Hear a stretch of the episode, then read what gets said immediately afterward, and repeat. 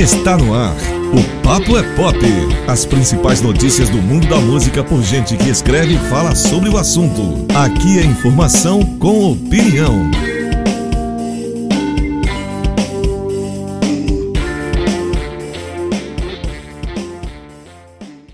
Fala aí, meus amigos! Tudo bem com vocês? Estamos aqui, edição 89 do Papo é Pop, trazer novidades para vocês que nos acompanham aqui em todas essas edições. Quem está conhecendo hoje o nosso programa aqui também, você pode seguir o nosso, nosso podcast, tanto em qualquer plataforma que você estiver ouvindo, pode ser aqui no Spotify, pode ser no Google Podcast, no Deezer, todos esses aí que estiver disponível o nosso Papo é Pop, você pode apertar o botão Follow e será notificado todas as edições que vierem por aí. Tá tranquilo? É isso. Hoje o Pop Pop vem com muitas novidades, de alguns singles aí novos. Vamos falar de disco que saiu, vamos falar de dicas e também de destaques, de notícias que aconteceram no mundo do rock aí, para você que nos acompanha, ficar bem informado. Antes disso, dá os boas-vindas aos meus companheiros de bancada aqui. Como é que estão os senhores? Fala aí, Marcos Bragato, como é que está o senhor? Bom dia, boa tarde, boa noite, meus caros ouvintes. É isso. E você, professor Céu, como é que está o senhor? Tudo bem? E aí, pessoal, tudo tranquilo? Como é que vocês estão? Estamos presentes aqui para mais um programa, mais uma revista semanal atualizada. É isso aí, meus amigos. Então, já que você está chegando para receber notícias aqui, a gente vai começar dando os destaques aqui da semana aqui, os nossos colegas vão falar para vocês. Antes disso, meus amigos, antes que perguntem é, acompanha lá no YouTube, tá? Nós temos a resenha do disco do Killers. São Killers. Não vamos falar do Killers aqui hoje porque tem resenha lá no YouTube, com o vídeo e tudo, com as notinhas, as notas, a nota do Bragato. A nota do Bragato tá lá, tá sendo. É uma nota que tá, não tem nota quebrada, Céu. Não tem nota quebrada. Não, ele não dá nota quebrada. É isso, exatamente. Por isso, por isso que a nota final não foi quebrada. não foi quebrada. Redondinha até por sinal. Então quem estiver curioso, vai lá conferir lá no YouTube a resenha do Killers, do Pressure Machine, o novo álbum do que da banda do Brandon Flowers.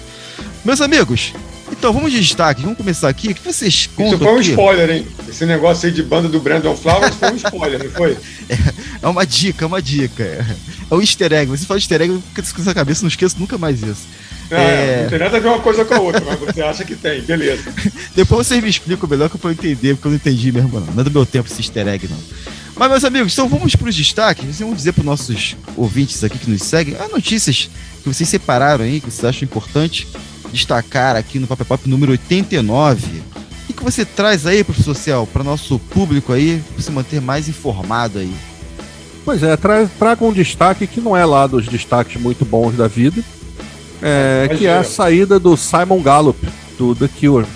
Isso. E o cara saiu aparentemente brigado, né? Porque tava 40 anos na banda e já tinha saído antes, tinha saído em 82, mas voltou dois anos depois.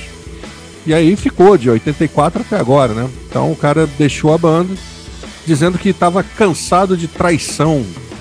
Entendo isso. Mas, enfim, era um dos integrantes é, de longa data do Cure, banda do Robert Smith, que estava aí e, enfim, é, acho que é. Não sei se isso modifica muito a, a questão da banda, em termos sonoros, né? mas é um, um cara aí que talvez faça falta né, para o fã mais ardoroso do Cure. Cara que estava aí há muito tempo, viu muita coisa acontecendo com a banda. Então, esteve presente no Brasil quando a banda se apresentou, no tempo que ele estava na banda a banda estava aqui, ele veio ao Brasil em 87, depois veio mais tarde. Recentemente, 14. recentemente há alguns anos. Enfim, é isso. Vamos ver quem é que vai entrar na banda, se vai ter alguém fixo. Robert Smith é o, é o cara da banda, né? Então, se bem que quando ele se apresentou recentemente lá no em Londres, né, no, no, no celebração de aniversário do Cure, quem estava na guitarra junto com ele era o Reeves Gabriels. Foi o cara que foi parceiro do David Bowie no Team Machine e que depois ao longo do, dos anos 90 e tal também apareceu em produções e tal. É um bom guitarrista, mas vamos esperar para ver o que, que acontece. Saída de Simon Gallup aí do Cure. É, Será que é- tem alguma coisa a ver com questões pandêmicas de vacina e adjacências? Mas isso não foi dito em nenhum momento, né? Não sei se isso teria sido algum tipo de motivo, não. Robert a gente só parece... pensa nisso também, né? É, né? É, ele, acho que ele, ele era o integrante mais antigo que ele, só o Robert Smith, né? mais antigo que ele no grupo, assim, de longa data. Eu chutaria que sim. É. 61, 61 anos de idade, o Simon Gallup. É, meus amigos. Jovem. É isso. E aí, Marcos Bragato, e o seu destaque de hoje para nossos seguidores aqui do Papel Pop? O meu, o meu destaque, por incrível que pareça, é, um, é o lançamento da edição comemorativa de 35 anos do álbum Pânico SP do Inocente. Eu digo por incrível que pareça que nossas gravadoras não andam muito bem das pernas e lançar o disco de uma banda punk que não é uma banda do mainstream, né? Chega a ser uma coisa, uma coisa até alvissareira, né? Enfim, esse disco foi lançado em 86, naquela leva dos mini LPs. É um disco com seis faixas. Essa edição de 35 anos vem com duas versões de músicas que já estão no disco, só que ao vivo, Rotina, que é um grande sucesso do Inocente, e Expresso do Oriente. E esse disco, na época, eu lembro muito bem que ele. é, houve um questionamento muito grande, que foi a primeira banda punk a assinar com uma grande gravadora, e que era considerada, então, uma traição. Já estamos falando de traição de novo, já ainda no destaque. hein? Se- Seria uma grande traição na época, mas a banda daí até hoje nunca acabou, já teve seus recessos. O Clemente, que é o líder da banda, é um grande ícone do punk rock nacional. Ele ainda vai ser citado nesse programa, tenho certeza, mais tarde, ainda hoje. Eu acho que vale a pena é, ter, quem não teve esse disco. Não saiu em CD na época, né? Saiu a edição de 25 anos, em 2011, até tenho aqui, estava mostrando. E é, quem ainda não tem, a hora é essa de adquirir essa, essa edição de Pânico SP, o disco de estreia do Inocente por uma grande gravadora. Eles que tinham alguns EPs lançados independentes, coletâneas, coletânea com ratos de porão e com cólera. né? Vale a pena. Essa eterna traição, né? O, punk rock, o cara não pode entrar na gravadora, o cara não pode vender mais de mil discos, que ferrou, meu irmão. Não pode fazer comercial pra, pra nada. É, cara. Complicado. Mas, meus amigos, então vamos aqui passando os. Eu vou dar um destaque, que esqueci meu destaque Eu aqui. acho bom mesmo. Eu acabei de esquecer meu destaque, é mole? Eu trouxe dois destaques e eu vou esquecer o, o de dar um, pelo menos. Mas vamos lá. O destaque é o seguinte: é, tem uma, uma nova informação aí que dá conta que o Arctic Monks já teria gravado seu sétimo álbum de estúdio. É, de acordo com o website Butley Priori, que é um mosteiro, um mosteiro do século é, 14, localizado lá em Suffolk, assim? lá perto de Londres.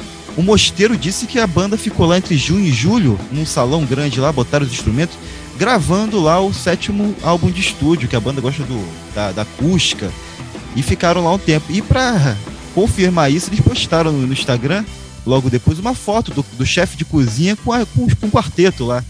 E agradecendo a banda ter ficado lá o tempo que ficou, que foi um prazer ouvir eh, os caras tocando baixo, bateria, né? Tocando um som lá pra eles.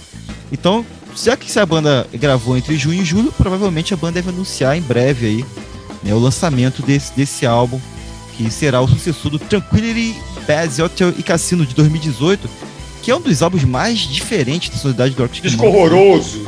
É, Descasso, descasso sensacional. ele é estranho esse disco. Ele, ele tá distante daquele sonoridade de rock que marcou os primeiros álbuns da banda, né? É muito contestado. É, divide muitas opiniões mesmo. Mas Essa então, banda tem várias fases também, né? Tem Essa banda fases. aí tem, tem uns três Arctic Monkeys aí pra gente conversar. É verdade, isso aí tem que ser lembrado mesmo. É, então. Então, Arctic Monkeys aí, para os fãs da banda que gostam do Arctic Monkeys, podem ficar na expectativa aí que vai rolar em breve esse ano ainda, certamente deve sair o, o novo álbum dos caras. Então é isso, meus amigos. Esses foram os destaques de, dessa edição 89. Agora nós vamos falar dos lançamentos, né?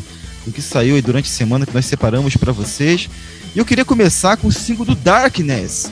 Cara, o Darkness é, tipo, a primeira amostra do, do seu próximo álbum, que é o Motor Heart. É a faixa título do álbum, inclusive. Esse álbum vai estar disponível já nas plataformas para todo mundo, dia 19 de novembro. E, o, e essa música saiu com, com um videozinho, né? Com lyric vídeo aí. É, vocês curtiram essa nova música aí do Darkness? Eu vou, vou confessar que o Darkness até me surpreendeu no último álbum. Eu gostei muito do último álbum do Darkness. E essa música parece que vai pelo mesmo caminho. Gostei bastante. Então já tô dando minha, minha opinião aqui antes. O que vocês acharam dessa música Darkness de Motor Heart? Eu, eu gostei, achei um, um som pesado, um som vigoroso, um som mais pesado do que às vezes o, o- o- o Darkness mostra, é, sem ser aquela música meio escalafobética, né, que às vezes eles exageram. É até engraçado até um certo ponto, mas enche o saco um pouco também se ficar só nessa. Então isso está um pouco contido aqui. O, o, o Justin Hawkins está cantando mais, vamos dizer assim, normal, né? Não está partindo para aquela coisa da caricatura. Acho uma bela música, eu acho que eles têm tudo para emplacar. Tem um riff bom. O irmão dele é que é o cara, o bom compositor da banda, né? O Daniel Hawkins. E eu acho que gostei dessa música sim. Eu não, eu não, eu não, tenho, eu não compartilho com o Bruno Eduardo essa opinião aí de que o disco anterior é tão bom assim. Eu acho que eles vêm numa fase meio minguada, meio, meio regular assim. E estou esperando um, um, saltinho a mais, né? É claro também que o Darkness foi muito representativo para encarar o avanço indie da virada dos anos 00, né? Que no meio daquela avalanche de novas bandas indies apareceu uma banda de hard rock, escalafobética, é bom repetir, para mostrar, ó, o rock é isso aqui também, tá? E os caras tiveram que aceitar. E no fim a banda continuou e passou por várias fases, parou, né? Agora voltou, quer dizer, já voltou, já deve ter uns 10 anos, mas já está numa fase que a gente pode considerar estabilizado, com a formação também estabilizada. Eu boto fé que vai ser um disco legal, sim. Eu vou ser muito honesto com vocês. Eu achei que o Darkness nem tinha continuado a carreira depois do primeiro disco lá, o Permission to Land, que é de 2003, ou seja, eu estou muito defasado. O quê? Você não ouviu o segundo do trenzinho? Não ouvi o segundo, não, desculpe, depois do segundo, é verdade, One Way Ticket to Hell. É. Eu, eu pensei que tinha sido só depois, esses dois primeiros, da, tipo, uma primeira fase do Darkness, se é que a gente pode falar assim, entre 2003 e 2005. Depois a banda, eu, fui pesquisar, né, quando a gente recebeu a pauta, eu fui olhar que os caras ficaram sete anos parados. E aí vieram em 2012 com um disco chamado Hot Cakes. Aí eu já não tinha ouvido, né, nem o Last of Our Kind, que veio em 2015, Pinewood Smile 2017 e o Easter is Cancelled de 2019. É, sendo que os dois últimos, né, pela Cooking Vinyl, que é por onde vai sair também esse novo disco. Eu achei ok, mas eu, a, a música, é, é, eu prefiro aquilo que eu já conhecia do Darkness. Eu achei a banda um pouco menos de força do que naqueles inícios de anos 2000.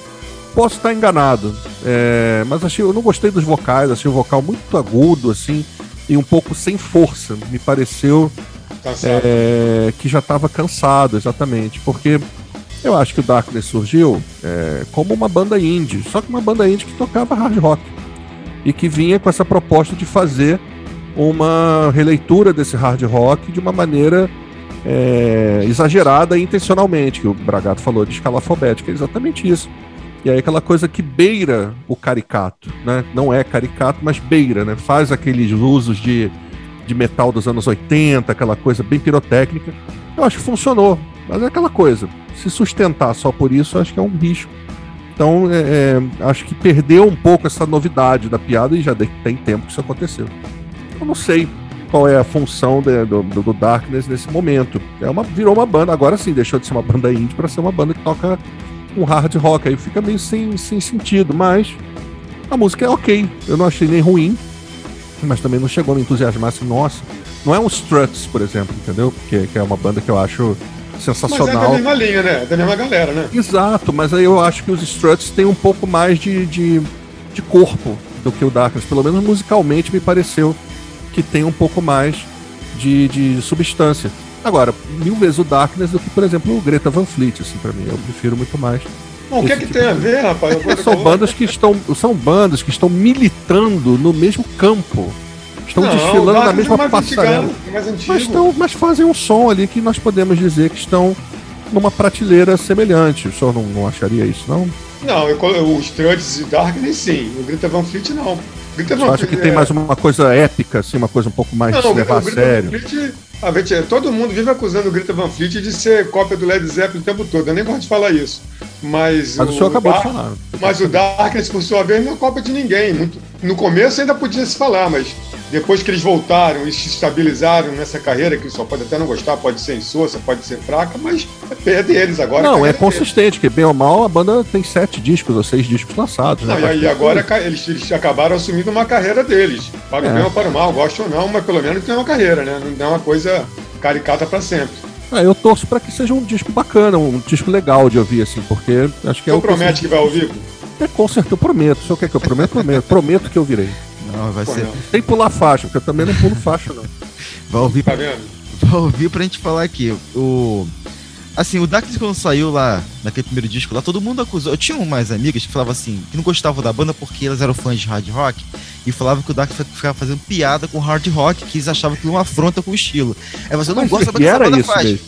E aí tinha gente que tinha essa, essa situação. Eu acho que, a partir do- dos últimos álbuns, eles fazem uma coisa mais séria, eles não fazem mais piada. É um falsetezinho mesmo, não é nada muito exagerado. Na minha, na minha concepção. Por isso que Aí tu até- perguntou pra elas o que elas acharam, elas vão dizer, ah, não, Não. fazem mais aquela Ah, piada levou muito a sério. Agora tá muito chato. Eu, eu, É. não, eu não os encontrei mais, mas o dia que eu encontrei, eu perguntei, "E agora, agora você curte o Darkness? Mas tipo, por quê? Eu aposto que vai dizer isso. É Ah, perdeu a graça, vai falar isso. É, eu, assim, eu não, eu não acho que também que o vocal é porque tá cansado. Eu acho que pode ser o estilo dessa, dessa canção. É um mais falsete mais suave, né? Que eles utilizaram nessa música aí. Tem que ouvir o disco pra, pra, pra ver melhor. Mas o último álbum eu gostei bastante, principalmente por isso que eu não vi nada de caricato. E às vezes incomoda um pouco. Tá? É tipo quando você vê uma banda fazendo. O Greta Van Fleet não faz isso. Ele faz uma coisa mais séria. Ele quer, fa- ele É, o quer Greta ser Van Fleet se leva a sério. Ele quer ser aquilo, exatamente. O, o Jaldak leva fazia- muito a sério. Fazia por fazer, de sacanagem mesmo, e tipo, e soava bem. E pegou, né? Pegou uma galera na época, foi. Teve hits, né?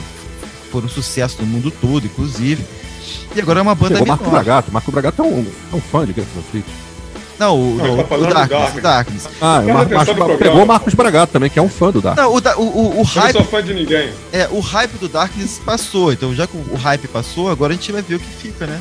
Que não tem mais aqui em cima. Né? Já foram a banda do momento. A gente abriu uma revista de rock que existia na, naquela época, era só propaganda de discos do Darkness. Hoje em dia não tem mais isso. né? Tu não vê nem Não tem mais isso. Não tem nem mais Não, revista e, de rock. e a, gente- a a gente tem que lembrar também que é da mesma galera do Strokes, da mesma galera do Killers, ou seja, o Darkness é uma divisãozinha abaixo, pelo menos, né? É, isso aí, exatamente isso. Então, meus amigos. Tanto é, o Céu lembrou bem, eles estão lançando disco para uma gravadora independente, depois de participar Já de é o terceiro disco pela gravadora, pouquinho vai, Já não. estão no mercado né, regular, assim, dali para baixo, né?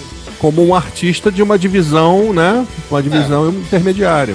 Então, meus amigos, o Darkness com Motor Heart, o single já está em todas as plataformas de streaming, no YouTube também, você pode buscar lá para ouvir e tirar suas conclusões também, se Inclusive você gosta vai ver lá o, o Justin Hawkes vendo televisão e tocando guitarra num cabo de aspirador de pó. É isso Igual o mesmo, professor Céu quando faz limpeza. é isso mesmo.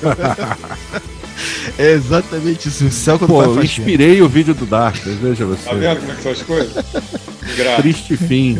Acharam que eu tava na pior. Tô inspirando o vídeo do Darkness. É isso. Ô, meus amigos, então é o seguinte, é, vamos é, voltar um pouquinho no tempo e falar do Robert Plant. O Sr. Plant, ele anunciou um novo álbum com a Alison Krauss. Uns gostam, outros não gostam desse projeto dele com, com a Alison. Né? É, o novo álbum é o Raise the Proof, sai no dia 19 de novembro. Parece que vai ser um disco de versões de música americana, das músicas americanas, não tenho certeza. Mas parece que é isso se tiver as informações para os nossos ouvintes aqui. O primeiro single foi lançado. Can't Let Go. Já está no serviço de streaming. O Plant, quando fez essa parceria com a Alison um tempo atrás, ganhou um montão de Grammy. O disco ficou top chart de tudo quanto foi parado aí. Raising Sand, disco de 2007. Isso, não foi não, Bragato? Bragato fez esse É, na verdade foi indicado, né? Se eu não me engano, a 7 Grammys. É, Mas ganhou alguns. Eu acho que Acho que ganhou, chegou a um. ganhar alguns. ganhou um só. Não? Eu, eu, eu não, não, não vi que Grammys ganhou, mas eu tenho certeza que ganhou. Não sei se todos que estavam indicados. Mas Você- acho que deve ter sido. É, ganhou, ganhou sim. Mas você gosta, tu, go- tu gosta desse, desse projeto dele com, com a Alison ou o Céu? Cara, e eu gosto. também, né? Vamos falar dessa música também depois, né? É, essa Can't Let Go, ela é uma versão, né? E eu também tenho a impressão que esse disco será uma- um disco de covers, o que me deixa Disco de intérprete. um disco de intérprete, um disco de, de dois, dois intérpretes que estão ali colocando as suas raízes, né? Estão falando de músicas que eles gostam. E o, acho que o Plant, ele, ele encontrou na Alison, que é uma cantora americana de Nashville, encontrou nela uma parceira de interesses musicais. Porque o Plant sempre foi um cara é, muito interessado em folk, em, em blues, assim como os outros companheiros de Led Zeppelin. Mas o, o Plant gosta muito dessa coisa do folclore, tanto americano quanto inglês. Então, os ingleses também têm um, é, artistas de folk muito ricos, né? Tem o Bert Young, que também tem uma música que tá na- no, no set list desse disco, no track list. Tem o Nick Drake, tem o próprio Cat Stevens, é um artista que sabia usar muito essa linguagem folk com alguma coisa pop, né? Então os ingleses têm muita gente militando nesse, nesse terreno. O Plant gosta muito disso. E com a Alison Krauss, acho que ele encontrou ali uma parceira de interesse. O Raising Sand é um disco muito bonito. Agora, não tem nada a ver com Led Zeppelin. Se a pessoa por acaso ainda está em 2021 ouvindo alguma coisa do Robert Plant esperando Led Zeppelin, realmente essa pessoa precisa. Ouvir o Greta é. Van Fleet. É, verdade, vai, vai é lá ouvir o, vai lá ouvir o Greta Van Fleet, entendeu? Vai fazer alguma, vai fazer um tratamento, vai fazer uma terapia, que não vai rolar. E o Plant mesmo deu a declaração dizendo que é muito difícil que pessoas com 50 anos de convivência, assim, ele acha muito difícil que isso continue acontecendo. E ele é um cara que não gosta disso, ele já deu mil declarações a respeito disso. E eu tô muito animado, eu acho que o Plant rende muito bem quando tá fazendo essas músicas, quando tá visitando esse terreno desse, dessa música americana, dessa música anglo-americana, digamos assim, de, de blues, de folk, ele tangencia ali as coisas, ele, ele faz versões muito pessoais, assim. E ele conseguiu achar um jeito de colocar a voz dele, que é óbvio que não é a mesma do Led Zeppelin, já tem bastante tempo. Ele conseguiu inserir ali dentro de um universo musical na qual a voz dele faz todo sentido, porque é uma voz rouca, uma voz já castigada pelo tempo, cai muito bem nesse tipo de música, que são narrativas tristes, às vezes narrativas meio, meio fantásticas, coisas assim de gente é, solitária, tipo cara que vaga sozinho, tipo Marcos Bragato por aí na planície, é, vestido de preto, entendeu? Assim, a, a contra-luz. Exatamente. Então ele, ele gosta dessas coisas e acho que ele consegue se sair muito bem quando está fazendo isso. Vídeos discos mais recentes do Plant. São discos que eu gosto muito, e muito bem produzidos e com sonoridade assim muito, muito, muito elaborado. Ao vivo é um troço um pouco mais complicado, mas eu acho que em estúdio rende muito bem. E eu tô muito animado, porque eu, se for nos mesmos moldes do disco com a Alison Krauss de 2007. Mas essa música aí? Essa música é uma versão. Ela foi gravada em 98 pela Lucinda Williams, que é uma cantora americana também. E ela foi composta por um sujeito chamado é, Randy Wicks. E essa primeira gravação foi. A primeira gravação dessa música foi da Lucinda Williams. Então, pelo que eu pude ver aqui do tracklist, já tem algumas coisas que acenam para músicas que são do Bert Young, por exemplo, que é um, é um, era um, um, trovador inglês de folk. Tem coisas que vão entrar aí é, do Calexico, que é um grupo americano de, de ascendência ali. Eu tenho a é, lista aqui se o senhor quiser ajuda. É, eu tenho essa lista também aqui, que é 4, né, que é a primeira música, chama World Drifts In, The Price of Love, Go Your Way, Trouble with My Lover, Searching for My Love, Can't Let Go, que é esse single, It Don't Bother Me, You Led Me to the Wrong, Last Kind Words Blues, High and Lonesome, Going Where the Lonely Go, Somebody Was Watching Over Me. É um disco de música. Secando. É um disco de coisas americanas e a capa já saiu aqui, eu não sei, a capa já é, é a capa de Raise the Roof. Não, não tenho certeza. Não, porque poderia ser do single, né? Mas tá com o nomezinho do disco ali, é o título, pode ser. Achei bonita.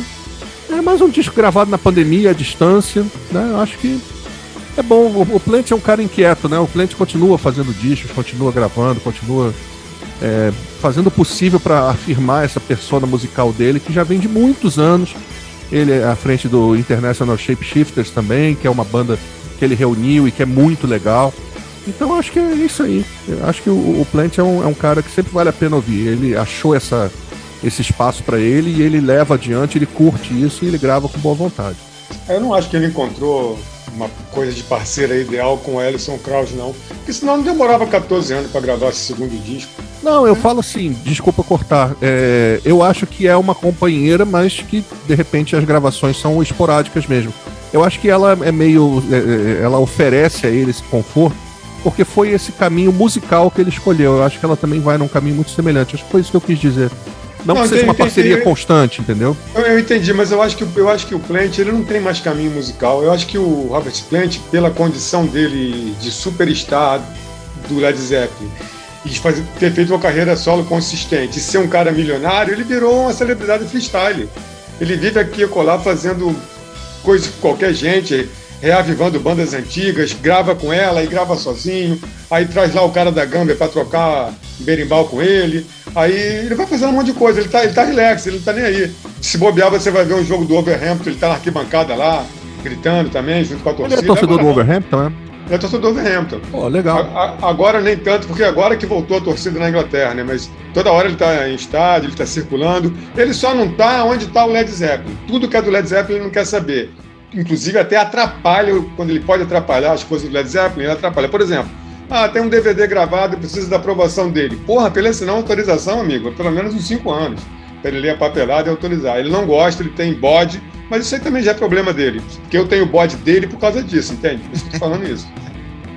Mas eu acho que ele virou uma, uma celebridade freestyle, ele faz um monte de coisa o tempo todo e tal. E ele voltou a gravar com ela agora por questões circunstanciais. Para você ter uma ideia, o disco foi tão bem sucedido, indicado a Grammy, tudo, ganhou Grammy, tudo. Eles podiam ter continuado uma carreirinha, mas ele não tá nem aí, acho que ele não tá afim disso.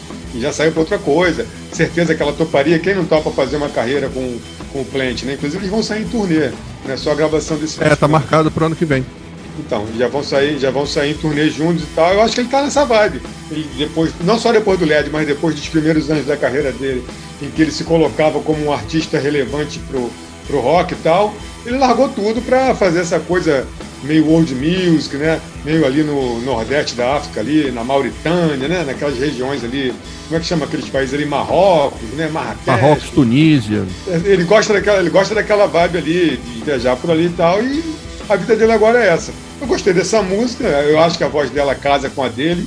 O disco deles, deles também, 2007, é um disco legal, é, é um disco bom, mas também não é nada demais e nem é para ser. Eu acho que ele faz mais porque tá afim. E, poxa, como é que ele não pode, sendo quem ele é, como é que ele não pode fazer o que ele quer, né? O, o Plant, ele é incansável essa tentativa de, de sempre se desvencilhar do, do caminho provável que seria manter aquelas raízes da Led Zeppelin. Ele tenta isso de qualquer maneira se, se afastar quanto mais ele pode disso aí mesmo. Qualquer projeto que ele se mete, isso é uma sensação. A gente até brinca que nos shows mesmo, até os clássicos do Led Zeppelin, ele desconstrói tudo as músicas ficam diferentes, ficam às vezes até quase reconhecíveis porque tenta mas, fazer diferente. Mas, é, mas, mas aí eu acho que é por causa da voz também, né? Eu acho que ele dá, é, dá eu acho que a voz dele não é a mesma. Ele dá uma adaptadazinha. Eu não vou no show dele também com essas expectativas de ouvir aquele baby, baby, baby agudinho, não, sabe? Falar nisso, o show dele do Lula Palusa que você teve lá foi bom pra gato? Os shows dele são bons. São bons. Sempre eu... tem quatro, cinco músicas do Led Zeppelin, sabe?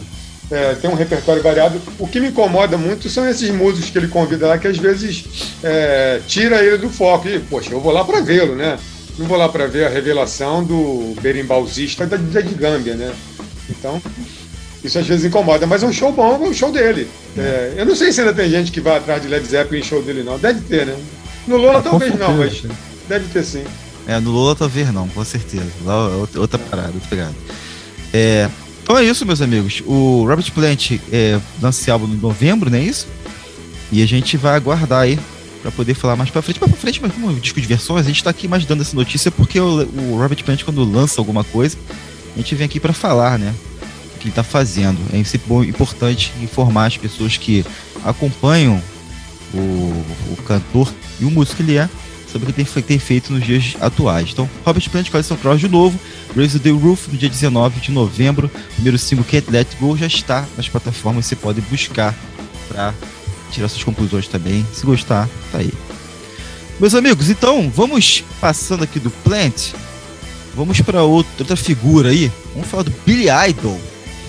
Billy Idol lançou o single Bitter Test, Taste, isso. A faixa integra o novo EP Roadside, que tem lançamento marcado para o dia 17 de setembro. Já vai, já vai sair daqui a um mês. É, Bilhado eu não ouvia nada do Bilhado tem bastante tempo, cara. Bilhado tava cotado para vir no Rock in Rio desse aí da vida, cancelou em cima da hora. Ouviram essa música do Bilhado aí? Tem clipe, inclusive, né? Tem, sim, tem música e tem clipe. Curtiram esse som do Bilhado, esse novo som do Bilhado? Eu adorei. Um, um rock meio meio de tempo. Me lembrou muito, sabe o que? O Chris Isaac. Aquela coisa meio meio morninha, meio na, na base, meio né, na manha. E o clipe também é um, um, clipe meio pardo, né? Que engraçado, o clipe é engraçado que ele começa dirigindo, o clipe ele começa dirigindo um carro e no carro dele tá com o rádio ligado e o rádio ligado tá tocando a música dele, que é a música do clipe, né? É, e ele aparece sozinho lá no clipe e tal. Eu achei interessante. Eu, o que me preocupa é esse negócio de EP, porque geralmente ele, ele lança disco, né? Não lança com tanta frequência, mas quando ele lança, ele lança disco. Eu boto fé que vai ser um disco legal, porque também ele está mantendo aquela parceria com o Steve Stevens, que é um sujeito que grava com Deus e o Mundo e gravou a maioria dos discos do Billy Idol. É ele que contribui também para as composições dessas músicas. E eu, o Billy Idol não é mais aquele, aquele cara cuja figura caricata do Supla marca mais ele no Brasil do que ele próprio, né? E tem isso também.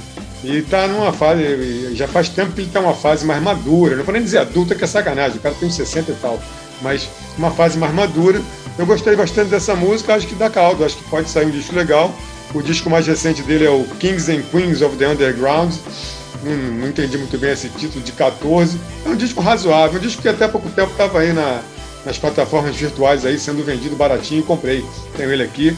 É um, é um, é um disco bacana. E eu estou botando fé que ele continue. O curioso é que ao seguir o Instagram do Billy Idol, que eu faço já há algum tempo, eu só vejo ele brincando com a neta dele, né? Eu nem sabia nada de disco. Ele não fala do disco no Instagram, Instagram dele. Só aparece ele com a netinha lá, enfim. É a vida moderna, é isso aí. e aí, professor Cial? Cara, eu, eu gosto bastante do Billy Idol mesmo. Acho ele um cara. Eu vi os olhos do senhor brilhando quando ele falou Billy Idol. Eu acho o cara muito bacana, acho o Billy Idol um cara muito legal. Tem discos excelentes e que passam batidos pela galera, você não entendo como é que. A galera só lembra de Eyes Without a Face e Dancing With Myself, que era um compacto. E esquecem, assim, tem o Rebel Yell, que é o segundo disco dele de 83, é um descasso, descasso, descasso. É um punk de boutique, que é esse termo que acabou sendo colocado aqui por conta da, do uso das, das, imagens e tal. Mas eu acho que é um, um troço muito bem feito. O Steven Stevens é um belo de um guitarrista, né? Deu a ele esse formato. É, do, eles eram do Generation X, né? Que era uma banda punk mesmo. E que depois, em carreira solo, o Billy Idol levou o Steven Stevens com ele. E o cara é um belo guitarrista, né? E Billy Idol tem uma carreira consistente nos anos 80, muito além de Eyes Without a Face, né? Que é a música mais conhecida e que muitos pensam e cantam ajudar o peixe no nosso refrão. Então, que é, é verdade. É verdade. Que isso? É. Ajudar o peixe. Cantam isso. Ajudar o peixe. É.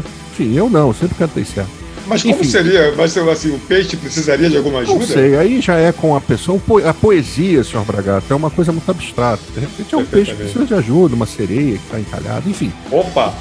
É, não, o senhor se animou, o senhor ajudaria. Fala a verdade. Daryl Hannah em Splash, o senhor ajudaria. Então é, eu gostei do gostei da música. Só achei que agora o Billy Idol vem numa coisa sombria, né? É um. Deixa de ser aquela coisa mais pirotécnica também, é claro, como o Bragato falou muito bem, o cara já tá com 60 e tantos anos. É, e o Billy Idol, assim, só para quem tiver a curiosidade, procure na internet é, esses discos dele. São quatro discos nos anos 80, sendo que o quarto é o Charmed Life de 90. Que foi um disco quando a MTV chegou no Brasil. Foi muito. Eu gosto muito desse disco. Tem a cover de LA Woman que eu gosto. E tem a versão de. Aí você me derruba. Você vai citar tem... o disco e cita logo o cover, pô. Não, tem a cover que tocou pra caramba e tem uma música muito legal que é Cradle of Love. Que tinha um clipe que aparecia na, é, na MTV, que era a, o cara recebendo a, a menina entrando pela casa do cara, assim, era uma vizinha pedindo alguma coisa de ajuda, e o cara abre a porta, a mulher vem completamente devastadora para cima dele. É muito legal. E eu também fui dar uma olhada no que, que Billy Idol andou fazendo, né? Billy Idol é, teve um acidente de moto muito sério, né? Ele, a carreira dele praticamente acabou depois disso, né? Ele ficou muito tempo parado. É, tem um disco fraco de 93 chamado Cyberpunk, e aí ele voltou 12 anos depois com um disco chamado Devil's Playground e com esse de 14 do Bragato, que é o Kings and Queens of the Underground.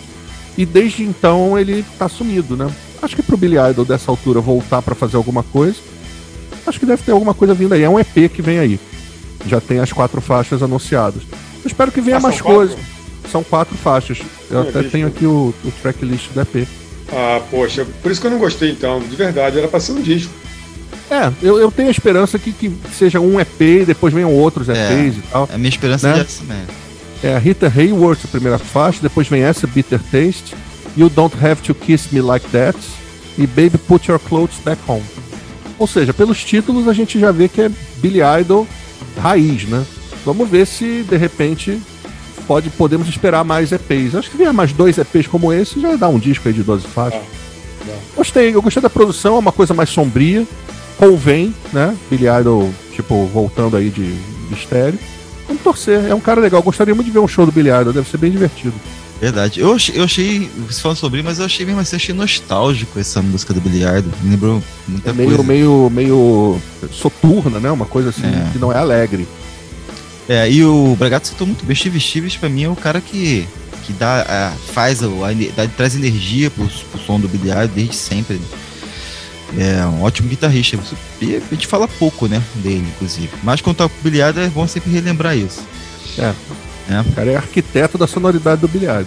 Arquiteto é formado em faculdade? Formado, formado e com pós-graduação em Pela História da. Arte. É, eu só uso esse arquiteto pra um guitarrista que é o Tony Tomion, Tony Iommi, que eu acho pra mim é o arquiteto do heavy metal. E E o... eu não dou projeto pra esse cara assinar nunca, não bota uma casa em pé. É verdade, isso aí é, isso é Ele derruba, cara. derruba. Aí sim. É isso, meus amigos. Então eu, a gente, eu tô aqui na, na, na esperança igual o céu, que venham no mínimo dois EPs. Vem um EP agora e vem outro depois, como é, esse estou fazendo hoje em Fechar dia, um pra, disquinho, né? pra ter, pra ter assunto agora, ter um assunto daqui a cinco meses, ter mais um assunto e falar de bilhado de novo, um outro lançamento. Né? E pode ser também, vamos ver se o céu falou de um show do Billy Idol. Quem sabe se essa, esse cancelamento dele de um outro ano aí não pode ser um, uma vinda dele futura no próximo Rock in Rio, inclusive, que ele não veio. Cabe num palco Sunset bonitinho, né? É, às vezes acontece. Principal, principal. Eu, acho também que eu, o principal, mas eu acho que acho- caberia mais no Sunset atualmente. Porque aí se botar ele no Sunset, vão fazer sabe o quê? Ele e o Supla, aí acabou o show. Putz, é verdade, hein, cara? Não pode isso acontecer. Já pensou se acontece isso? O, o, o Bragato tá pensando. Idol cantando esses humanos. O Bragato não pode ter essa oportunidade, não dê essa oportunidade, meu. Não pode, isso não pode acontecer. edição. É isso. Olha, vamos silenciar esse programa porque isso não pode ver- sair daqui. É isso. Meus amigos, é o seguinte, é... O Bilhado vem com EP aí, e quem vem com álbum é o Dream Theater. Vem com um álbum aí no dia 22 de outubro, A View From The Top of the Road, e lançaram agora a música The Alien, que é a faixa de abertura desse disco. É... A música vem causando uma grande expectativa é, e euforia gigantesca dos fãs. Você, todo mundo falou, "Ó, agora esse, essa música aí parece, relembra o- os bons tempos. Começaram a comparar, inclusive, fazer referência aos álbuns mais clássicos do, do Dream Theater.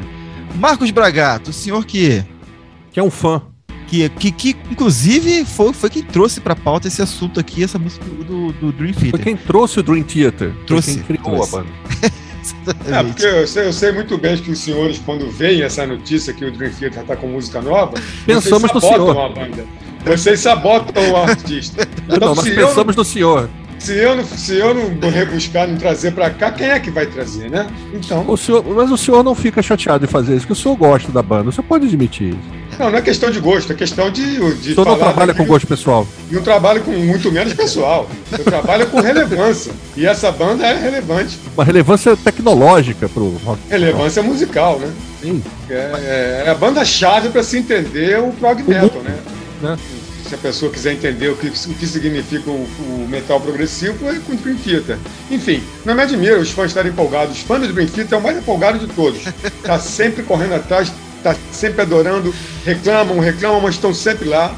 São os fãs mais fiéis. É nível Iron Maiden, só que revestido um pouco de técnica, né? Todos eles são alunos de guitarra, de uma forma geral, assim, ou de algum outro instrumento que tem a ver.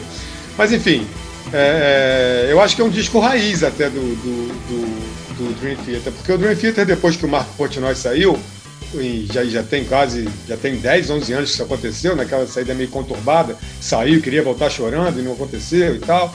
Enfim, o John Petru- Petrucci tomou conta e a banda tomou alguns caminhos assim meio tortuosos, nunca tão tortuosos assim, mas parece que agora está voltando mais num- numa linha que vou dizer assim clássica do Dream Theater, né? E essa música, a, a- a The Alien, ela é muito boa. Ela tem uns 10 minutos de duração para começar, né? E é bom, é bom falar disso agora, porque daqui a pouco vai vir uma banda que tem um disco inteiro com 10 minutos. Então, para você ver como é que esse tal de rock and roll é vasto, né? E essa música já entra com a bateria animal virando, já demora uns dois minutos para entrar o vocal, que já é um pré-requisito para rock progressivo, né? Tem as mudanças de andamento, tem as viradas, tem aqui um interlúdio de solo de guitarra no meio sensacional, que eu já imaginei até no show, quando a música volta, a galera toda gritando, sem ter Bruce Dix para levantar os braços, que não precisa disso, com Dream Theater. Enfim, eu acho que é, é curioso também que o John Petrucci vem produzindo todos os discos e dessa vez ele tem a ajuda do Andy Snip, que além de ser o guitarrista e escova de pano de chão do Judas Priest, ele também é um produtor de mão cheia, um dos mais requisitados do heavy metal, do metal pesado e do metal extremo dos últimos tempos. O disco são sete faixas, para alegria do professor Céu, a sétima faixa que chama A View from the Top of the World. Título bacana, né? O cara olhando o mundo de cima. Ela dura mais ou menos uns 20 minutinhos, né? Ou seja, eu nem sei se vai ser um disco duplo, mas se for, porque tem outro aqui de 9,47, tem outro de 10, eles estão bem no universo do, do Coldplay, né? Aquele universo lá do espaço sideral e tal. Não por causa do tamanho da música, mas aquela coisa do, do, do ET, The Alien, é a primeira, a primeira faixa, né? Eu acho que vai ser um disco bem legal. E para alegria da turma que, que, que aplaude aquele meme, que ah, fui tomar banho, é, não, fui viajar para São Paulo, quando voltei ainda estava na introdução da primeira música do Dream Theater, né? Sempre tem esse tipo de exemplo. Eu quero lembrar que o disco The Astonishing, de 1900, de 2016, era um disco com 32 faixas, a maior tinha cerca de 6 minutos. Ou seja, o Dream Theater também tem lá suas variações, né? não, vamos, não vamos pegar isso aí como regra geral. Mas como o professor Céu diz aqui, a torta direita, se gaba inclusive disso, de ser fã do Rush, eu duvido que ele desgoste do Dream Theater, né? Eu não gosto tanto do Dream Theater quanto eu gosto de algumas coisas do Rush. Eu Ih, sou... recuou aí. Não, mas é verdade. O senhor sabe, inclusive. Sou, sou uma pessoa que apenas levanta a bola na área para quem quiser cabecear. Aí o zagueiro tira ou o artilheiro cutuca para a rede. Eu gosto do Rush ali do início dos anos 80, o senhor muito sabe disso, o senhor é, é sabedor disso. Mas o Dream Theater não é uma banda que eu gosto tanto assim, mas eu tenho que reconhecer que é uma banda eficaz. E isso é uma coisa, é um mérito que eles têm há muito tempo. É, é uma banda que encanta os fãs, isso é verdade, é uma base de fãs muito fiel. Então eu acho que, que a galera realmente deve estar tá é, espumando de felicidade com essa música que saiu. E é uma música muito bom, tecnicamente muito bem produzida. Gostei muito da levada da bateria, né? Acho que ninguém deve se sentir muita fã do Portnoy, né? Do, acho que é o tipo da coisa que, que enfim, ele, ele deve ter se arrependido depois, tanto que quis voltar, mas eu acho que esse disco vem aí é, com, com, com uma pegada muito mais progressiva do que metaleira. Eu acho que isso é uma coisa que Você talvez. Não achou pesado não essa música? Eu achei pesada, mas eu acho que tem mais coisas progressivas do que pesadas. Tem as duas coisas e, e bem dosadas. Mas essa aí eu achei que vem mais progressiva. Pela mudança de andamento, pela, pela impressão de que são várias músicas numa coisa só, pelo virtuosismo dos músicos, isso já é uma marca registrada dos caras mas eles colocaram esse virtuosismo muito mais à prova do que em outras oportunidades. E pelo conceito, o disco é conceitual. Estive dando uma pesquisada e é, é, o disco vai se chamar né, A View from the Top of the World, é o nome do disco. Já tem capa, capas do Dream Theater sempre são muito boas, né? Isso é uma marca registrada e dele. De quem é a capa? É de um cara que também trabalhou com o Rush, trabalhou com, com o Iron Maiden recentemente, Deus. né? E, e vem aí com, com, com uma visão interessante que é se nós é, colonizássemos outros planetas, nós seríamos os alienígenas, os estrangeiros. Né? O alien aí, no caso, tanto serve como alienígena como serve para estrangeiro, né? que é uma coisa que a gente às vezes é, não lembra que também significava, significa. Então vem com essa ideia, ah, se, nós estamos, se nós formos viajar pelas estrelas, nós seremos os alienígenas, nós seremos os estrangeiros. E aí, enfim, tem toda aquela viagem bem progressiva, né, planetas, estamos viajando pelo espaço. E eu acho, acho bacana, o fã gosta disso. A banda tá aí para atender essas demandas. E é o que os caras também gostam de fazer, né? O nome das faixas já diz isso, né? The Alien, Answering the Call, Invisible Monster, Sleeping Giant, Transcending Time, Awaken the Master e a faixa título com esses 20 minutos e 24. Aliás, a faixa mais curta essa Transcending Time de 6 minutos e 25, né? Na, na casa de 9 tem essa The Alien, que é 9,32, tem a Sleeping Giant de 10 e 5 e tem a Awaken the Master de 9,47. Ou seja, é um disco progressivo. Então acho que é bem legal que, que, que tenha esse tipo de música sendo feita. Eu acho que é, é uma música muito eficaz, tecnicamente bem feita.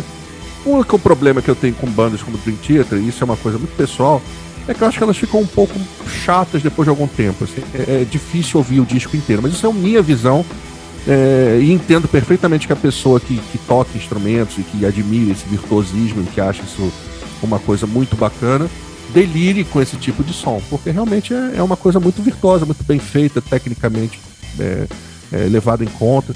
Eu tô animado com o disco, acho bacana, é uma banda relevante. E eu gosto muito das capas, repito, né? Essa é muito bacana, do disco anterior também é muito legal, que tem aquela mão metálica, assim, durando uma caveira, assim. Então ele já vem meio que flertando com essa coisa do, do, do transcorrer do tempo, uma coisa meio uma vista de fora para dentro. E esse single tem também uma capa que é um cara sendo abduzido, assim, né? Tem um disco voador passando, uma paisagem urbana meio nevoada, assim, uma cor meio sépia, e um corpo sendo levantado com um disco voador em cima, assim, como se o cara estivesse sendo abduzido. Então, todo esse imaginário meio arquivo X também, acho que tudo se casa, tudo se comunica. Vamos ver. Vai sair. Esse disco sai em outubro, né? Então, estamos aí já na animação. Outubro ou novembro, estamos aí já na animação, porque vai render resenha aqui nosso. Vou te falar que eu, que eu adorei a música. Pelo, primeiro pela questão que ela inicia, ela tem vários. É, não vou falar só do progressivo, é, a gente fala progressivo porque é, passa por muitos. Muita sonoridade, muitos estilos, muitos andamentos. Mas a questão é a seguinte, ela traz. Ela, você pode juntar e relembrar várias bandas de diferentes estilos na mesma canção. A gente começa a ouvir a, a música, ela tem aquele meio daquele avant-garde metal, que as pessoas chamam, né? que essa nova geração de bandas que faz esse progressivo mais pesado. E é, é, o início da música. Foi o que eu mais gostei. Que é mais pesado mesmo, tem uma coisa mais de. A bateria. Você falou muito do Mike Portnoy, mas o baterista é sensacional. Sensacional. Mike é, Mandini. Mike Mandini, sensacional. E depois entra num um clima meio Steve Vai, né? Aquelas guitarras meio cantadas e tal. E depois volta pro estilo realmente do Dream Theater. Ou seja, dá pra tu pegar muitas referências aí, o que mostra que é uma banda que, que sempre soube dominar né, essa, esse tipo de sonoridade, sem soar. Sem soar não, vou, não vou falar que isso soa caricato, porque é uma banda que se mantém muito fiel ao seu, seu, seu tipo de som. Mas é uma coisa que é, que é diferente desse disco é que ele, é, acho que ele é mais longo que, os, que o anterior, que os anteriores, né? O Gato falou de uma música que tem 20 minutos, acho que a última música tem 20 minutos de duração. Acho é título. É, tem 20 minutos, ou seja, já volta para um, um álbum realmente mais com mais. deve ser mais, com mais instrumentação, deve ser mais, mais calcado disso, como essa primeira faixa de, de trabalho né, dele, que já tem seus nove minutinhos aí. Mas é muito bom, muito bom ouvir esse tipo de som bem tocado. A gente falou aqui, a gente resenhou inclusive o, o Halloween, e a gente falou que era um disco mais enxuto, as músicas mais curtas do que eram os, os discos antigos. E fizemos essa, essa, comparação, inclusive, com essas bandas mais progressivas, né? Como o Theater. É, nesse caso aí não, nesse caso eles realmente vão se esbaldar nesse, dessas longas camadas de sonoridades e virtuose que os, que os fãs gostam, os fãs que acompanham a banda gostam, a gente também, né? Música bem tocada. Pra mim, música bem tocada não tem tempo. Se é boa, pode durar quanto tempo for necessário, que não tem problema, não. Né? E gostei muito dessa faixa também. Então é isso, meus amigos. Informações aí do. Deixa eu fazer o um registro aqui, Bruno. Olá. O, o, sujeito que assina a capa, que o Celso citou aí, que inclusive já fez capa do Rush, do Iron Maiden, é o Rush Sign. Rush Sign. É isso, meu filho. Então tá aí, registrado aí. Dream Theater, o próximo álbum vindo aí, está chegando, outubro. Meus amigos, vamos agora para a parte nacional aqui do nosso programa. Vamos falar aqui é, da banda Surra, né? Que disponibilizou agora nas plataformas o seu quinto álbum de estúdio, intitulado Ninho de Rato. Esse Ninho de Rato aí, você explica esse Ninho de Rato? Tá legal? O, Sur, o, que, o, o, disco anterior do Sur já, já é um disco muito bom, diga-se de passagem, tá? Esse novo álbum, esse novo trabalho do Surra aí. Ué, o ninho de rato eu não explico, mas vocês sabem qual o significado da palavra surra? Além de uma coça, né?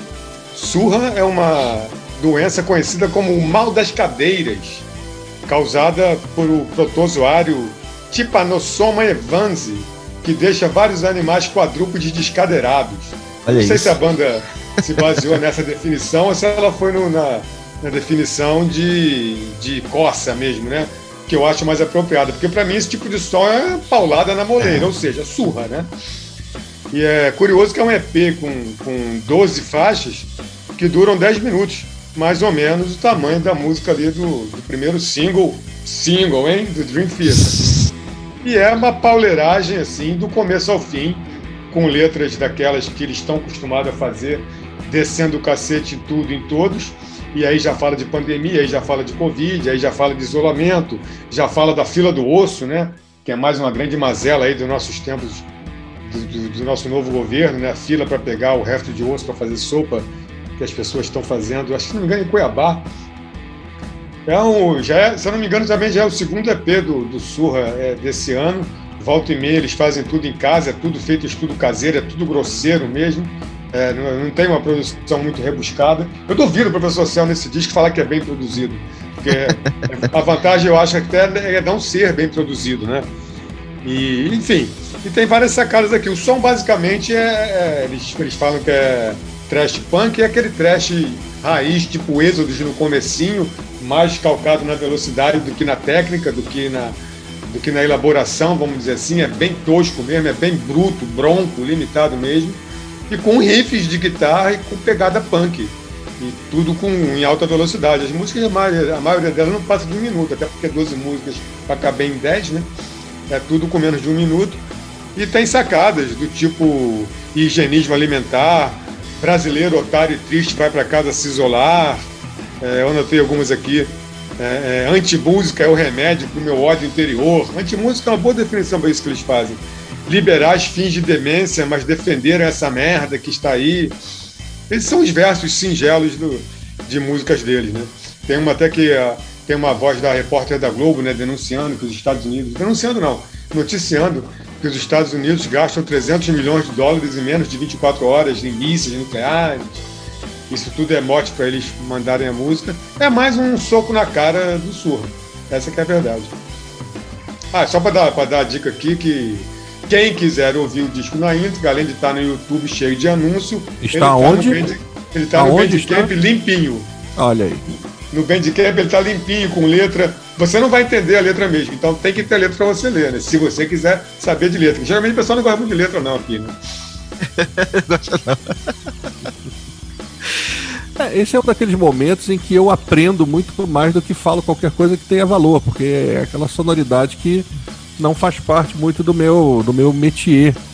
Mas é, não precisa muito para perceber que realmente é um disco furioso, né? Com o momento atual do Brasil e com o momento atual do mundo até. Acho que essa questão vai para transcende o nosso âmbito, justamente até por conta dessa fala de, de um telejornal global falando aí do uso diário de mísseis, né? Acho que foi né, na, na guerra do Iraque, uma coisa assim, dos Estados Unidos, gastando. Cada míssil custava um milhão de dólares. E aí eles tinham lançado 300 mísseis num determinado dia e que isso teria gasto 300 milhões de dólares num dia. E tem uma música chamada Motor da História, que é uma expressão que não é por acaso que é utilizada, né? uma expressão meio acadêmica. Então tem, enfim, o próprio Ninho de Rato, pode ser só o Brasil, pode ser o mundo, pode ser o sistema, enfim. E eu, como sou setorista de covers até em discos de 10 minutos, preciso mencionar que tem duas coisas. Eu deixei pro senhor esse. Eu sabe, ó, o senhor, nós já estamos entrosadíssimos. Música chamada Hang the Pope, que é uma cover de um grupo chamado Nuclear Assault. E é fechando uma música chamada Convivência, de uma banda chamada Cruel Face. Então, Cruel Face é banda brasileira, tá, Céu? Ali do ABC. É, mas eu não vou. É Cruel Face, então não, Cruel Face mesmo, não. Só, é, Cruel só, Face. Só pra quem não conhece se ligar. Até Beleza. A, a música é. Não, eu não conheço, eu não conheço mesmo, admito totalmente. E, enfim, eu achei um disco, esse tipo de disco que, que é eficiente, né? 10 minutos, é uma porretada na orelha mesmo. E é furioso, tosco, intencionalmente, não poderia ser diferente. E acho que é um, um, tipo de disco catártico, né? Que é realmente para você ouvir dando soco na, onde aparecer na sua frente, você sai externando aí seus momentos mais primitivos, porque o, o, nosso contexto pede esse tipo de revolta, né? Um disco revoltado, furioso, contra, com motivos de sobra para isso. Então acho que os caras conseguiram equacionar bem essa questão do momento com o tipo de som que fazem, e é isso que, que o fã quer ouvir mesmo, né? Essa coisa gritada e furiosa. Achei um disco eficiente também. Não é o tipo de coisa que eu ouço, mas não posso usar o meu gosto pessoal, segundo o próprio Marco da Gata pregou, como sendo o balizador disso daqui. Entendo que o disco é eficiente e que pessoas gostarão de ouvir isso, né? Acho bacana que existe esse tipo de som. Eu vou falar minha, eu gostei muito de Juan do Osso e eu gostei muito de uma música aqui. Eu desafio o céu num show no Circo Voador, entrando numa roda comigo. Ódio SA. Essa música aí, meus amigos, é, é 40, 40 segundos de uma 44 roda. segundos. É, é de, de uma roda violenta. Sabe aquela roda que. Só é quer isso. que eu entre com o senhor na roda? Com é certeza. Isso? Nessa tá música bom. aí, quando tiver que tocar, vão tocar ódio. Aí você, são 40 segundos, acabou, vai sair de lá, ó. Eu só vou, só, eu vou. Limpo, espiritualmente. Mas eu só irei se Marcos Bragato também for. Ah, eu, estarei, eu, estarei, ali confortavelmente instalado no Bragato Place, só acompanhando de longe. Ah, aí, aí, aí, é fácil para o senhor, né? Eu quero ver o senhor lá comigo. As coisas são mais fáceis para as pessoas mais inteligentes. eu pensei que era com as pessoas mais idosas, mas tudo bem. Tá tranquilo. Também serve. É isso, Vamos então. nós. Vamos pra roda. Meus amigos, então, como eles falaram aqui, o, esse disco tem todas as plataformas de streaming, tá? Todas. Não tem, tem nenhuma. Não temos, não tem nenhuma é, restrição, não. É... Inclusive no Bandcamp. Só faltava, só faltava o surra, né? Restringir o acesso às pessoas. Não, não pode. É isso. Meus amigos, então agora vamos para nossas dicas finais aqui do, do, do programa. Vamos indicar aqui para nossos ouvintes, seguidores aqui, o que, que eles podem assistir, ouvir, ler esses dias aí, enquanto esperam a próxima edição do nosso programa. Da edição 90, 99 no 90, né? Vamos que vamos. Diga aí, senhores. Maravilha, vou dar minha dica aqui já tranquilamente, nem pergunto mais se sou eu ou não, já sou eu. É, documentário que está na Prime Video, Amazon Prime Video, um documentário muito legal, recomendo muito, que chama Val. Val, Kilmer, aquele ator que teve seu momento ali de galã nos anos 80, teve algum tempo ali de exposição nos anos 90, viveu Jim Morrison no filme do The Doors ali pelo dirigido pelo nosso glorioso amigo Oliver Stone e virou, meio que começou Batman, a raliar, né? Virou Batman. Foi Batman, um dos piores Batman de todos os tempos. Só é suplantado pelo Batman do George Clooney, que esse é imbatível. Mas ele também tá ali num, num Batman lamentável, os Batmans modelo escola de samba ali do meio dos anos 90. Destaques de escola de samba. É, tem quem goste, né? Estou falando aqui, pode ser emboscado na rua, mas é, é o que eu penso. Mas enfim, nós temos então o nosso documentário que mostra ali é, justamente essa participação do Val Kilmer, é, muita participação dele ali no Top Gun, que ele faz ali aquele cara que não chega a ser um vilão, né, mas ele é o antagonista do Tom Cruise, né, o Iceman. E ele tem papéis interessantes nos anos rival. 90. Tem um filme chamado Fogo contra Fogo, que é com o Al Pacino e Robert De Niro. O primeiro filme que eles dois chegam a contracenar, né? E o que o Val Kilmer é um bandidaço também ali, junto com, com o Robert De Niro é um cara meio que desaparece ao longo do, do, do, filme. Então ele é um ator interessante e que fala muito sobre a vida dele, o que aconteceu. Eu lembro de ficar muito tempo sem ver o Val Kilmer e ter visto ele num filme do Denzel Washington. Muito bom, aliás, é um filme meio fantástico chamado Deja Vu. E que o Val Kilmer tem uma participação ali como um agente da FBI, meio que ajuda o Denzel Washington a fazer uma investigação ali que envolve uma, o retorno do tempo e tal. É muito bom esse filme. É dirigido pelo Tony Scott que é o irmão do Ridley Scott, que até morreu. Então, recomendo. Vol é um documentário interessante de um cara que teve ali é, flertando com essa mega fama e que deu uma sumida. E de vez em quando ele volta e eles aparecem em alguns filmes. Então, bacana tá ali, molinho, molinho na Amazon Prime Video. Professor, assim, ele, ele... Me perdoa a ignorância, mas o que, que ele fez para merecer ter um documentário dele assim? É justamente isso, porque ele era uma promessa de ator de sucesso. Ele, ele era um cara que tinha, no início dos anos 90, um cacife parecido, não talvez não do mesmo calibre, do Tom Cruise.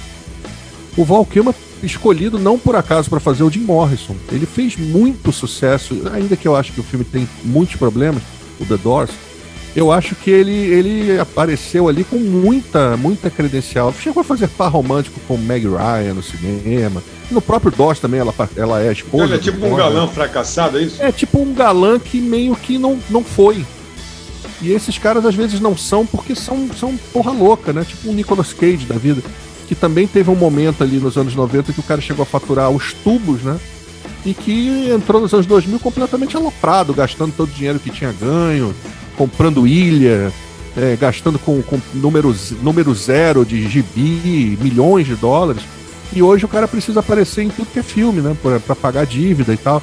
Teve desfalque de contador, ou seja, esses caras que têm tudo para ser fã, é, ser superstars, né? Nem todos têm o juízo necessário para ser um Tom Cruise desse da vida, que o cara é multi-mega master, né? Mas exige ali, de repente, um, uma, uma, uma, capacidade de gestão assim da carreira que nem todo mundo tem. O Kilmer era um cara que tinha esse potencial. E quando, nesse filme do Denzel Washington, que é um filme da metade dos anos 2000, ele tá gordo, tá? Assim, já meio na meia idade, assim, meio com cara de decadente, mas é o Val Kilmer, né? É só olhar ele em, em Top Gun que você vê que o cara tinha tudo para ser um mega galã de Hollywood, né? O cara todo lindo, assim. O apelido dele é Iceman, né? O Homem de Gelo. Então, é um cara todo. É o melhor piloto de Top Gun, né? Não é o Tom Cruise, né? Então, enfim. Aliás, Top Gun vem aí a sequência Top Gun, Top Gun 2. Estava previsto para o ano passado, já tem trailer no YouTube sensacional. Faremos aqui uma, uma dica assim que possível. A minha dica é a volta do Heavy Lero. Heavy Lero, para quem não sabe, é um dos programas do Casagastão, que, para quem não sabe, é o canal do nosso querido Gastão Moreira no YouTube.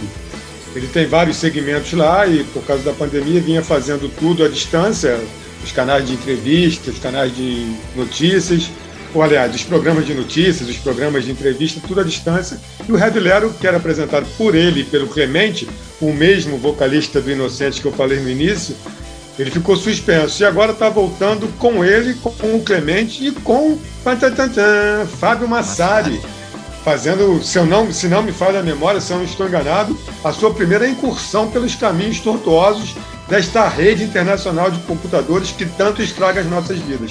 Se até o Fábio Massari cedeu a isso, você imagina quem sou eu? Imagine Marcos Bragato, né? Marcos Bragato que, que tem que ceder Mas, enfim, é, já tem o primeiro programa estreou hoje, no dia que nós estamos gravando aqui o nosso.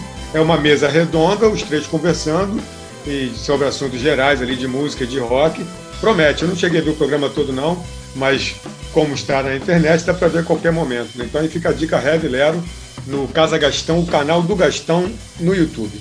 Essa primeira edição com o Fábio Massari não tem tema, não, Bragato?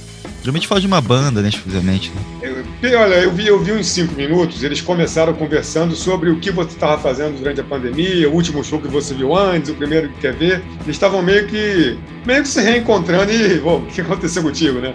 Tava uhum. meio assim. Eu não vi na descrição nenhum tema específico, não. Você tem razão. Anteriormente, às vezes, eles falavam até da discografia de artista, né? Isso. Mas eu acho que com esse formato dos três aí, dessa mesa redonda, não vai ser bem assim, não. Enfim, eu não vi definição de, de assunto, não. Até porque não é todo mundo que tem o rigor que eu tenho para isso, você sabe muito bem. É isso. Então, você ia falar, Céu? Não, eu ia dizer que o Fábio Massari é um dos caras, independente de ter o conhecimento musical vastíssimo que ele tem, né? Ele é um dos caras mais gente boas que eu conheço do desse métier do jornalismo musical, desses formadores de opinião musical que estão em atividade aí desde os anos 90, né? Um dos caras, o Gastão também é um cara muito legal.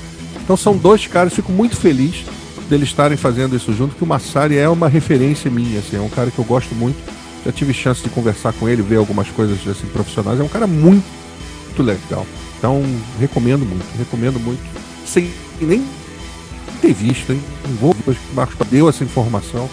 Marcos Bragato trazendo informações para o seu público. Também sou público de Marcos Bragato. É isso aí. Ele gosta, ele fica sorrindo lá. Olha é, só, olha ele lá. É isso aí. As trevas, gente. Só me decepciona.